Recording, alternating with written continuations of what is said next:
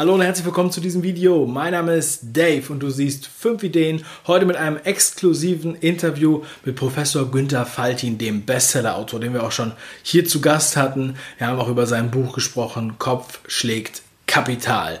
Absolut empfehlenswert. Das Video werde ich natürlich auch nochmal in der Endcard verlinken.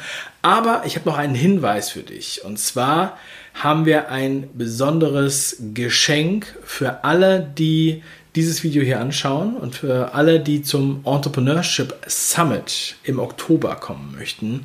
Also schaut dieses Video bis zum Ende. Es lohnt sich. Und jetzt viel Spaß bei der Show.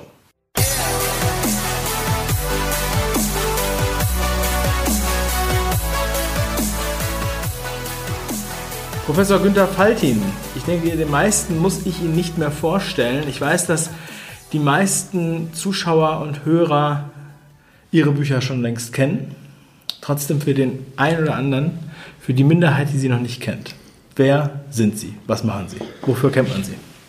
Ich habe mein halbes Leben lang als Hochschullehrer Ökonomie gelehrt und ich finde Ökonomie ein tolles Fach. Es, man kann gestalten, man kann Dinge ausprobieren, man kann Geld damit verdienen, man kann reich damit werden, man kann alles machen. Also Ökonomie ist eigentlich das Fach, was die wenigsten Grenzen hat. Als Künstler bin ich immer vom Geld her begrenzt, aber in der Ökonomie schaffe ich das mit. Wenn ich gut bin, wenn ich die Möglichkeiten nutze, die da sind, wenn ich einen Kopf habe, der fantasievoll genug ist zu sagen, ich kann etwas Neues, ich muss nicht das machen, was alle anderen auch machen. Ja, aber viele sagen ja dann als erstes gleich, ja, Ökonomie, das ist äh, Raubtierkapitalismus, äh, da geht es nur ums Geld und dann ähm, würden ihnen viele schon mal nicht zustimmen und äh, weil eher einige das mit was Negativem assoziieren. Was absolut. sagen Sie, was entgegen Sie denen dann? Nein, absolut, das ist völlig richtig, was da gesagt wird. Und das ist auch der Grund, warum ich Bücher schreibe. Das sind, wenn man so will, Wutbücher. Ich finde Ökonomie so toll. Und was draußen passiert, was diese Unternehmen, die meisten Unternehmen machen, ist so schrecklich, dass man dagegen etwas unternehmen muss. So. Hm. Das eine ist, wenn Gewinnmaximierung, wohlgemerkt die Maximierung von Gewinn an erster Stelle steht, dann ist schon was falsch. Die Menschen müssen an erster Stelle sein, die Qualität der Produkte muss an erster Stelle sein, die Schönheit der Natur, die, das Erleben in der Natur. Also es gibt viele Dinge, die ganz wichtig sind. Freundschaften, Beziehungen, äh, Glück. Also die Ökonomie, so haben es die äh, Philosophen von Aristoteles bis heute dargestellt, ist die Dienerin des Menschen. Mhm. Und wenn ich hingucke, was passiert, habe ich das Gefühl, die Ökonomie wird immer mehr zur Peitsche des Menschen. Wir müssen wachsen, sonst gehen die Steuereinnahmen zurück oder die Unternehmensgewinne gehen zurück und unsere Einkommen gehen zurück. Und wer soll denn unsere Renten bezahlen? Das ist alles eine ziemlich schreckliche Ökonomie, eine ziemlich schlechte Ökonomie, die nicht das macht, was mit heutigen Mitteln möglich ist. Ja, aber man hat jetzt natürlich also auf der einen Seite versuchen einige den, einfach nur den Preis zu optimieren und das auf Kosten ähm, von der Umwelt, sage ich jetzt mal. Ja. ja. Ne? Und ähm, wir haben alternative Produkte, aber wie kriegen wir da jetzt äh, das hin, dass wir sozusagen den, den Switch hinkriegen, dass wir den, das Verhältnis verändern, zum Beispiel? Also wir darüber sprechen. Oder, was Sie auch ansprechen, ist ja so eine Moral. Also wenn ich jetzt zum Beispiel Hauptsache günstig und ich verwende giftige Stoffe, ja, das wäre ja auch gegen den Menschen gerichtet. Also wie kann ich denn diese Moral fördern und wie kann ich so ein Verhältnis ver verändern von außen heraus? Also zunächst mal, wir stehen ja in einer neuen Situation. Zum ersten Mal sieht es so aus, als würde diese Ökonomie uns in die Katastrophe führen. Das war ja bisher nicht so. Konnte man sagen, die haben äh, viel Geld verdient auf unsere Kosten oder äh, sie haben uns ein Stück weit zu einem Kauf verleitet, der gar nicht so nützlich war. Oder die Natur wird durch das Automobil, Landschaften werden zerrissen, zerstört. Also das waren so begrenzte Schäden würde ich es mal nennen. Heute ist es so, dass wir nach allem, was wir an wissenschaftlichen Erkenntnissen haben, sagen müssen, diese Ökonomie, wenn wir sie fortsetzen, führt in die Katastrophe. Das hält der Planet nicht aus. Kann man mit sehr einfach erklären, unser westlicher Konsumstil, der ja heute schon weit mehr ist, als was wir regenerieren können, Bundesrepublik sind wir um den Faktor 2 höher als das, was wir regenerieren können. USA ungefähr Faktor 3 und äh, selbst Indien schon 0,8, also schon nahe an dem, was überhaupt nur möglich ist. Also wenn sich der westliche Lebensstandard, also unsere Konsummodelle in den bevölkerungsreichen Ländern durchsetzen, und das ist im Moment der Fall, und es ist überhaupt nicht absehbar, dass sich das ändern sollte. Im Gegenteil, das kommt erst richtig in Schwung. Bisher ist das ja in China oder Indien eine ganz kleine Oberschicht, die sich ein Automobil leisten kann oder eine Flugreise. Wenn das äh, so fortgesetzt wird und im Moment, wie gesagt, sieht nichts danach aus, dass sich das ändern könnte, dann überfordern wir den Planeten total. Deswegen finde ich es toll, dass äh, junge Leute auf die Straße gehen und sagen, jetzt ist Schluss, jetzt glauben wir euch nicht mehr, ihr habt da versagt, ihr seid eine Generation, die das äh, bewirkt hat, wir trauen euch nicht zu, dass ihr da umschwenkt und eure schönen Reden über Nachhaltigkeit und so, äh, mal äh, krass gesagt, für den Arsch. Jetzt äh, wollen wir, dass hier Schluss ist. Jetzt wollen wir was Neues. Mhm wollen wir einen anderen Umgang mit Konsum. Das ist toll, das ist notwendig. Und deswegen ist jetzt zum ersten Mal der Punkt, dass wir gezwungen sind, was zu ändern. Es sind nicht mehr begrenzte Schäden, sondern wir laufen auf einen Totalschaden zu. Ja, also ich denke jetzt als erstes gleich, äh, also bevor ich den Totalschaden sehe, ja, das, was man als erstes immer wieder bemerkt, ist natürlich, ähm, wenn ich jetzt irgendwie das Gefühl habe, zum Beispiel Stichwort Glyphosat, hier wird äh, um jeden Preis äh, etwas, etwas angebaut, was dann äh, schädlich ist und das wird dann, ist dann auch einfach legal, das zu machen und man äh, hat da irgendwie so eine Paranoia vor, ja, dass es halt in mehreren äh, Bereichen so sein könnte. Oder ähm, Weichmacher im Plastik, was, wo wir alles in Plastik einpacken äh, zum Beispiel. Ja, und ähm, wenn wir jetzt sehen, also wir haben dann zwar die Alternativen, äh, biologische Alternativen, wo wir da vor ja, ein Stück weit bewahrt werden, aber es ist auch nicht möglich, in, dem, in, der Masse, in der Masse so biologisch zum Beispiel zu produzieren. Also noch nicht, oder? Also zunächst mal nur weil man damit äh, Gewinne machen kann, ein Mittel in die Welt zu setzen, was umstritten ist. Ich weiß, ich, ich kenne die Studien, es gibt eine, äh, Reihe von Studien, die sagen, es ist nicht erwiesen, dass es Krebs erzeugt. Ähm, und auch mit dem Plastik ist nicht erwiesen, ob die Weichmacher wirklich Krebs erzeugen oder diese Nanoplastik, wo die sich im Körper absetzt, wissen wir alles nicht. Und dann finde ich, gehört das Vorsichtsprinzip dazu zu sagen, dann sollte man das nicht anwenden. Wenn das auch nur im Verdacht steht, es könnte Negatives bewirken, sollten wir es nicht anwenden. Wir haben genügend andere Dinge zur Verfügung. Ich sehe zum Beispiel überhaupt nicht ein, warum man das böse Unkraut überall vertilgen muss. Also ja. vielleicht Pflanzenschutzmittel würde mir noch eher einleuchten, als zu sagen, das ist ein Unkrautvertilgungsmittel. Also in, das ist äh, ein Stück verantwortungslos. Das äh, darf eigentlich ein Ökonom, wenn es ihm darum geht, die Welt ein Stück äh, angenehmer, schöner zu machen und stolz darauf zu sein, gute Produkte zu machen, dann darf man das eigentlich nicht in die Welt bringen. Das ist nicht korrekt, das ist nicht sauber. Ich sage auch immer, wenn heute das Automobil noch mal zur Grundzulassung stünde, würde man sagen, viel zu gefährlich. Das ist ein, es zerstört zu viel. Äh, es zerreißt die Landschaften, es zerreißt die Städte. Wenn Sie mal sehen, wie man aus Parkplätzen, äh, aus vollgestopften Straßen mit Autos, also Straßen machen kann, wo die Parkplätze dann Orte werden, wo man Tische und Stühle aufstellt und die Straße genießt.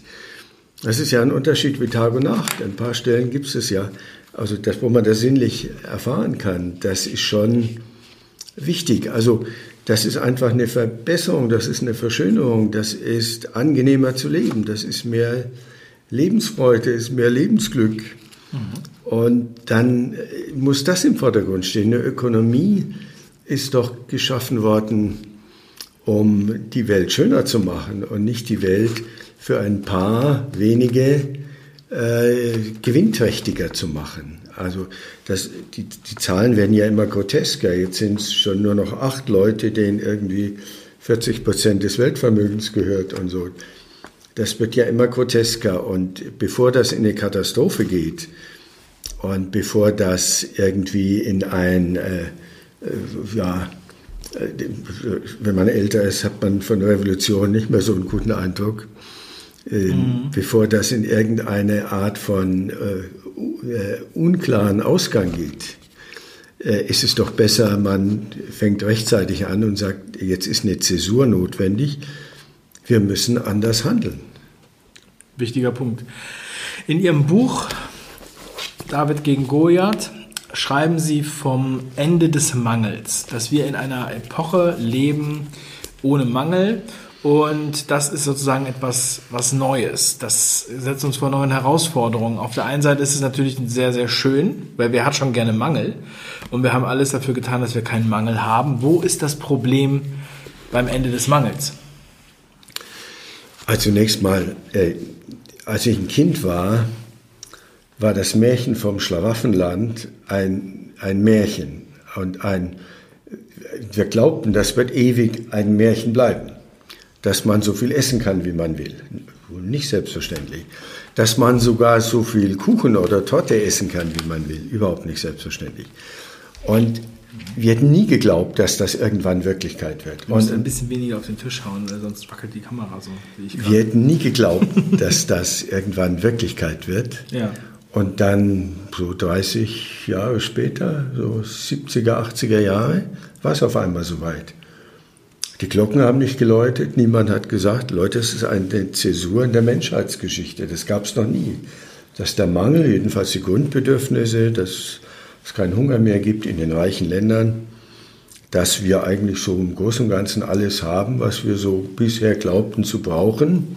So, der Mangel ist beseitigt. Eine äh, Hommage praktisch an die Ökonomie. Leute, ihr Ökonomen habt es geschafft mit so Produktivitätszuwachs und technischem, organisatorischem Fortschritt eine Welt zu schaffen, in der schwere körperliche Arbeit und in der Folge Krankheiten, viele Krankheiten und äh, alles das nicht mehr da ist. Wunderbar.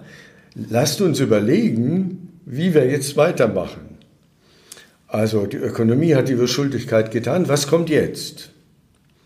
Stattdessen machen wir einfach weiter wie vorher. Im Gegenteil, die Leute, die wenigen Leute, die das gesehen haben, haben gesagt, um Gottes Willen, jetzt ist ja für die Ökonomie nichts mehr zu tun. Wir brauchen doch Wachstum. Wir sollten unsere Wenden finanzieren.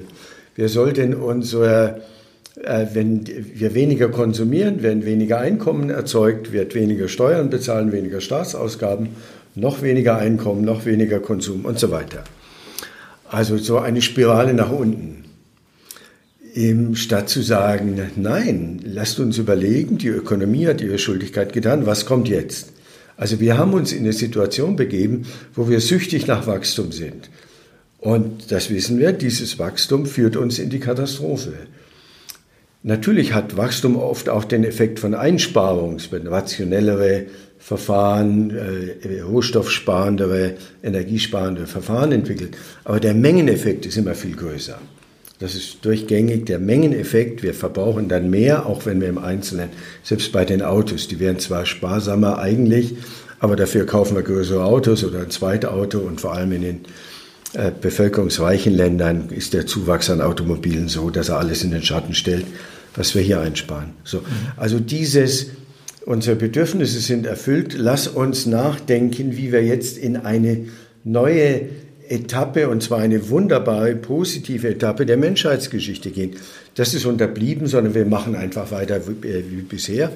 Wenn der Mangel nicht mehr vorhanden ist, dann muss man ihn künstlich erzeugen. Heute wird der Mangel künstlich erzeugt. Da wird eine riesige Verkaufsmaschinerie aufgefahren, ein riesiges Marketing, was versucht, uns immer, also immer neue Bedürfnisse herauszukitzeln und mit diesen Bedürfnissen eine wachsende Ökonomie zu erhalten. Das ist ein falscher Weg, das ist die falsche Richtung. Aber Sie zeigen ja auch ähm, ein neues Bewusstsein auf und Sie zeigen auch die Möglichkeiten auf. Also auch in Ihren anderen Büchern schon ist es ja so, dass ähm, viele sitzen eher da und sagen, um Gottes Willen, wir können ja gar nichts dagegen machen, was soll ich schon dagegen machen? Aber Sie sagen, wir haben die Möglichkeit. Sie versuchen bewusst zu machen für diese Möglichkeiten, damit sie genutzt werden für Entrepreneure. Und Sie sagen sogar, bringen den Begriff Citizen Entrepreneur. Was ist das für ein Bewusstsein, was Sie, da, was Sie darunter verstehen? Also etwas unternehmen ist ja positiv. Das wird ja allgemein als eine Bergtour unternehmen, mit dem Fahrrad ja. losfahren, was gemeinsam machen. Das ist ja positiv geschätzt. Äh, wenn es dann in das ein Unternehmen geht, dann denkt man, oh Gott, äh, das hat rechtliche äh, Folgen und Rechnungswesen und Verwaltung und Steuern und, und so weiter. Ja. Also da ist schon mal ein Stück weit, ähm, äh, also wird sofort also diese Verrechtlichung eines Unternehmens, diese Verbürokratisierung eines Unternehmens hervorgehoben, statt zu sagen, das kann man auch abgeben.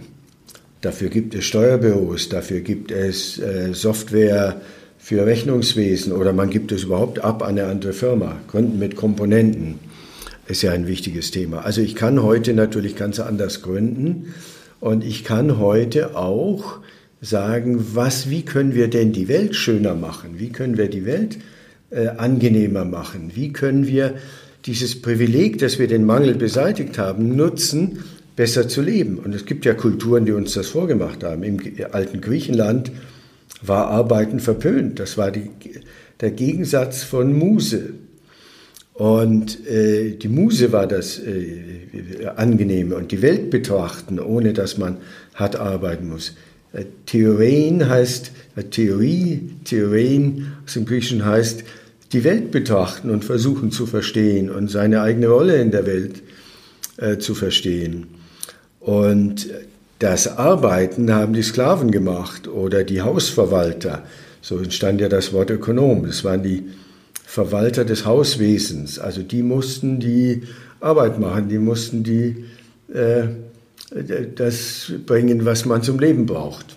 Und natürlich intelligent und sparsam und, und effektiv.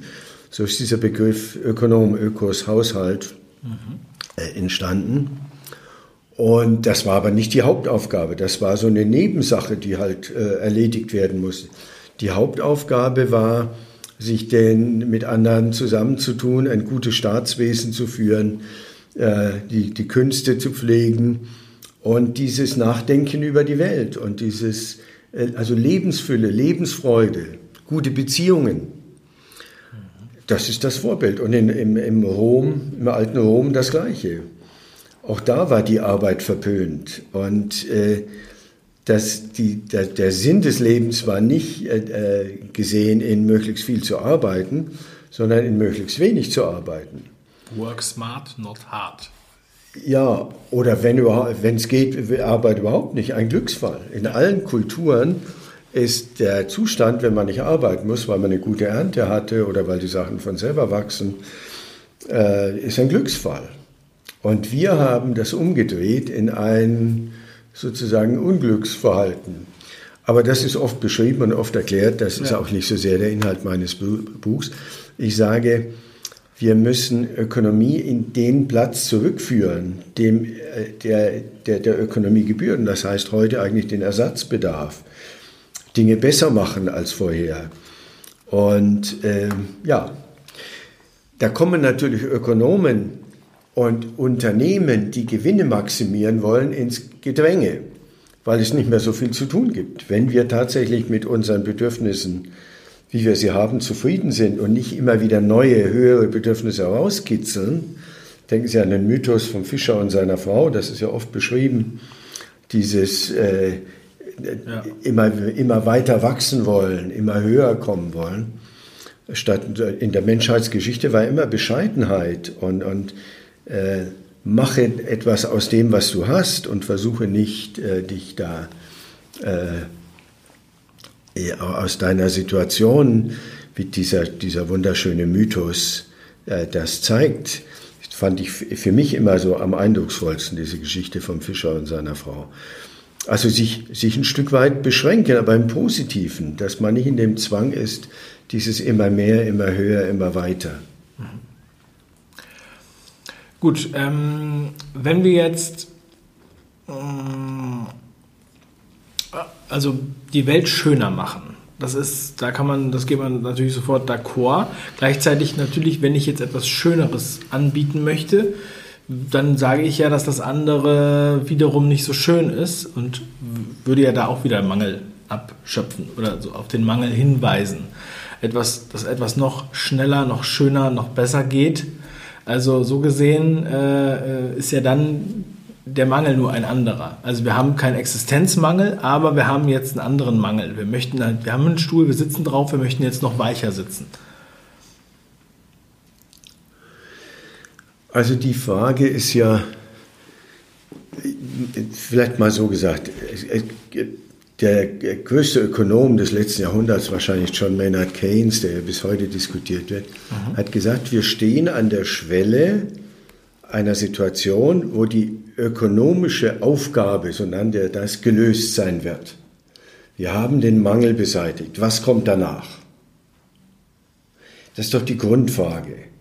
Also was machen wir mit der Zeit, mit den Möglichkeiten, wenn wir die ökonomische Aufgaben, den ökonomischen Zwang, so die Existenz zu sichern, wenn wir das hinter uns haben. Da sagte er, da gibt es eine wunderbare Möglichkeit, mehr Lebensfreude, mehr Zeit für die eigenen Freunde, für die Familie, also Glück. Es geht um geglücktes Leben. Es geht nicht um maximal bequemes Leben oder um maximal konsumverbrauchendes Leben, sondern es geht um geglücktes Leben. Und da gibt es ja in der Geschichte oder auch, auch bei uns Vorlagen, worin das besteht. Das besteht nicht im immer stärkeren Anhäufen von Waren. Es gibt einen wunderbaren Satz des römischen Philosophen Seneca, dass er heißt, mit Geld ist noch niemand reich geworden. Also dieses Akkumulieren von, von Geld, von Vermögen oder auch das Akkumulieren von Waren, Geld als Zugang zu immer mehr Waren, ist nicht der Weg ins Glück. Alle Philosophien, alle Religionen, alle Weisheitslehren dieser Welt haben immer gesagt, der Besitz ist nicht das Ausschlaggebende für Glück. Besitz ist gut. Aristoteles hat gesagt, ein gewisser Wohlstand ist gut. Mangel ist nicht gut. Armut ist nicht gut. Ein gewisser Wohlstand ist gut. Aber das ist es dann auch. Und man muss nicht immer nur auf noch mehr Wohlstand setzen, noch mehr Konsum setzen. Das ist die Ausgangsüberlegung. Und die, glaube ich, ist richtig. Über unsere eigene Kultur und über unsere momentane Situation hinaus richtig. In diesen Weisheitslehren von Menschen, die zu Einsichten kamen, eigentlich ganz gut wiedergegeben. Das ist die Situation. Was machen wir damit? Und wie können wir, wenn die Ökonomie sich dem, äh, wenn die Ökonomie nicht folgt, wenn die Ökonomie ihre eigenen Wege geht, wie können wir uns dagegen stemmen? David gegen Goliath. Wir können Ökonomie besser, nämlich die Ökonomie zur Nebensache machen. Die Ökonomie gut machen, aber zur Nebensache. Wir brauchen Ökonomie, wir brauchen Lebensmittel, wir brauchen die angenehmen Güter des Lebens und die, wenn sie kaputt gehen, müssen sie ersetzt werden und natürlich sollte man sie haltbarer machen und so weiter. Und dieser Citizen Entrepreneur ist jemand, der Ökonomie betreibt, der etwas unternimmt, ohne diesem Wachstum und Gewinnmaximierung zu folgen. Und er hat gesagt, ich mache Ökonomie für mich, für meine Freunde, Freundschaftsökonomie, so ein Kapitel hier. Wie kann ich mit meinen Freunden zusammen mich loslösen von dieser Ökonomie? Es sind ja oft große Konzerne mit ihren Marken und ihren Mechanismen, mich zu immer mehr Konsum zu führen. Ein Kapitel, was ich auch sehr schön finde, oder ein Teil im Buch, den nennen Sie Wissen ist Macht mit Ausrufezeichen, also im Imperativ. Ähm, das heißt, umsetzen. Und ich bin ein großer Freund vom Umsetzen und gerade beim 5-Ideen-Kanal, wo wir so viele Ideen vorgestellt haben, so viele Bücher vorgestellt haben, da sage ich immer, wenn jetzt jemand schon seit vier Jahren dabei ist und immer den Kanal sieht, hat er irgendwas falsch gemacht. Eigentlich muss er nach einem Jahr aufhören, weil er dann auch was umsetzen will. Weil alle Ideen sind nichts wert, wenn wir nichts draus machen. Wie können wir das jetzt umsetzen? Wie, wie kriegen wir den, den Anteil der Umsetzenden, der Macher höher? Ich bin ja da seit, äh, wie Sie wissen, also gut 30 Jahren oder länger dabei. Genau dieses Thema Theorie und Praxis, das hat mich immer fasziniert. Hm. Der Lao Tse, dann äh, ja. einer der ältesten Philosophen, hat gesagt, es gibt drei Wege des Lernens. Durch Erfahrung, das ist der bitterste, durch Nachahmung, das ist der leichteste, und durch selber Denken und Lernen, das ist der schwierigste. Das ist eigentlich die Antwort. Und meine Erfahrung ist, äh, Beispiele, Beispiele bringen und sagen, so habe ich das gemacht oder so haben andere das gemacht. Und dann kommt, ah ja, es ist ja gar nicht so schwer. Und wenn die das gemacht haben, könnte ich nicht. So. Also dieses Beispiele, Alternativen sinnlich erfahren, das ist für mich ein Schlüsselbegriff. Oskar Negten, Soziologe, hat gesagt, eigentlich passiert Lernen, wenn man Alternativen erkennt und die nicht nur so theoretisch beschrieben, sondern sinnlich erfahrbar. Fahr irgendwo hin in eine andere Stadt und du siehst, die machen Dinge ganz anders und dann wird es möglich. Äh, nicht durch Bücher lesen und auch nicht durch endloses Diskutieren und die Schwierigkeiten abwägen und so, das ist auch alles wichtig. Aber erfahren, es geht, es existiert woanders. Das ist der Schlüssel meiner, also in meiner Erfahrung oder der einfachste Weg. Äh, zu gucken, wie machen es die anderen und was könnte das für mich bedeuten? Wie kann ich das in meine Lebenswelt, in meine Interessen und in meine Art äh, wie ich selber meine Stärken habe, meine Schwächen habe, wie kann ich damit umgehen? Von den Stärken ausgehen und äh, so. Aber von anderen lernen, also gute Beispiele zeigen. Mhm. Was äh, sind denn so gute Beispiele für Sie?